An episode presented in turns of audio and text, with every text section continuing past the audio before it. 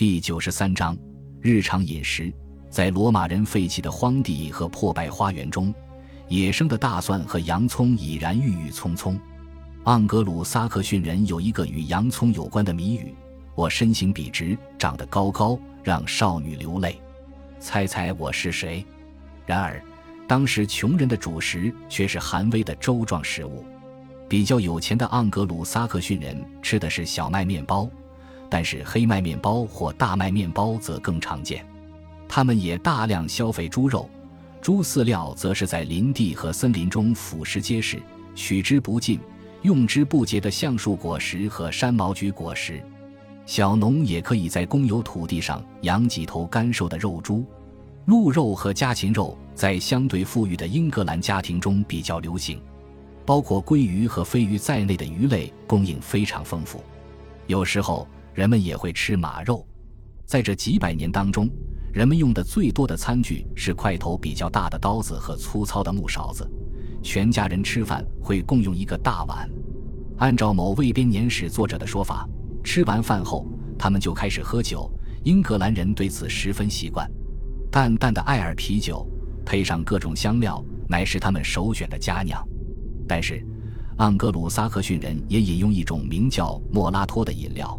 它的基本成分是桑葚汁，再加上一些蜂蜜。诺曼人的饮食大致相同，因为他们的入侵并没有给英格兰的农业带来实质性的改变。不过，领主的尊贵地位体现在他能每天只吃小麦面包。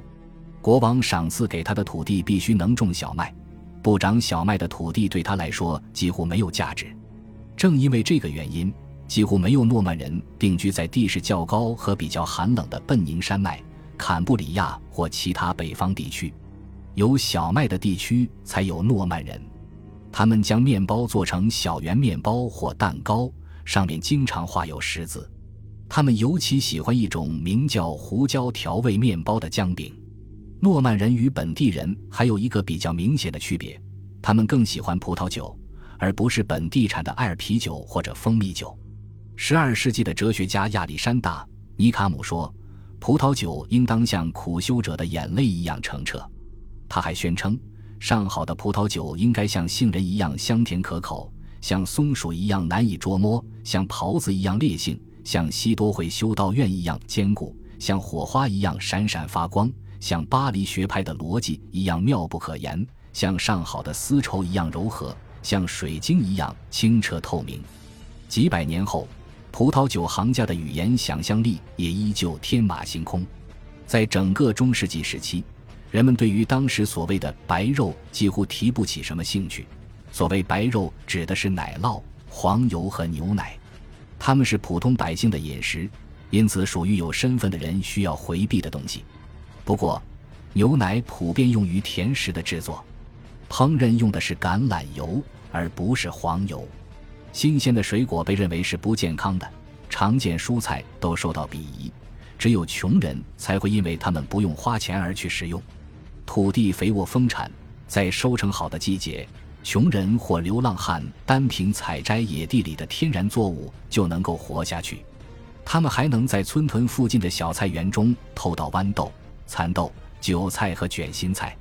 农夫皮尔斯曾在收获前的月份里抱怨道：“我已经没钱了。”手头只剩下些新鲜的奶酪，一点炼乳和奶油，一张燕麦饼，两大块为孩子烘焙的豆饼和麦麸饼。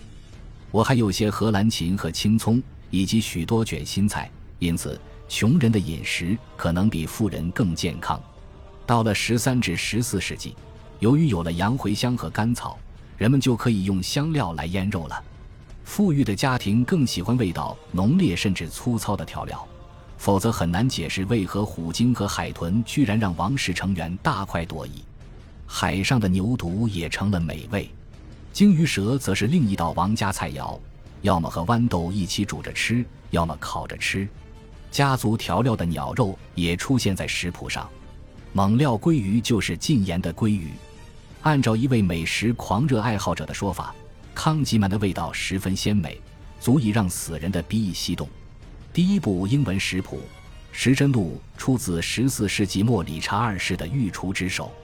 Curry 的意思是食物调料，生蚝炒野兔必须用蜂蜜调味。猪肉煎过之后要拌上藏红花和葡萄干。野鸡可以辅以肉桂和生姜。香料并不是用来掩盖不新鲜的肉味的，它们自有用途，可以让食物的味道变得更加浓郁。它们也可以为菜肴上色。木兰可以让菜肴变蓝，藏红花可以使之变黄，雪和烤面包屑可以使之变红变黑。我们通过时针录等食谱很难了解到各类食材的用量。事实上，中世纪的计量单位一直都是模糊且不精确的。人们既不需要，也无必要追求精确。这不是一个科学的时代，所以按照现代的标准。他们常常做出过分的低估或高估。伊利的修士认为他们所在的岛屿的面积为七英里乘四英里，而它的实际面积却是十二英里乘十英里。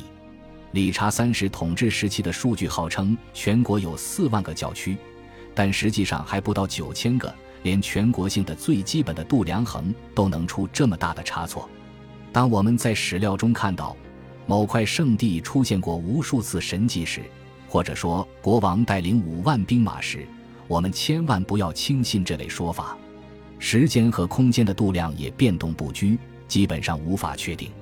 一英亩的土地可能有三种测量方法，时间的量度也不一而足。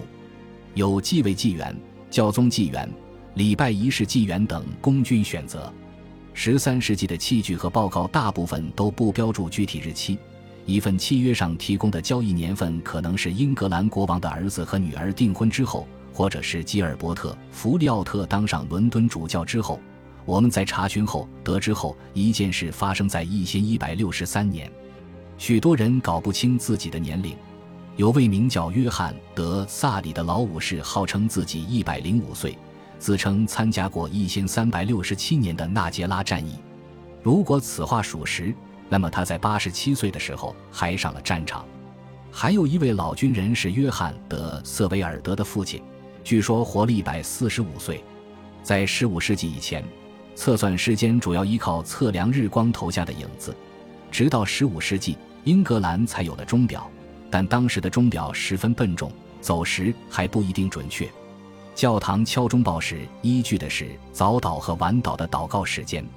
每一个人都知道一码等于国王手臂的长度，不然它还可能是什么呢？感谢您的收听，喜欢别忘了订阅加关注，主页有更多精彩内容。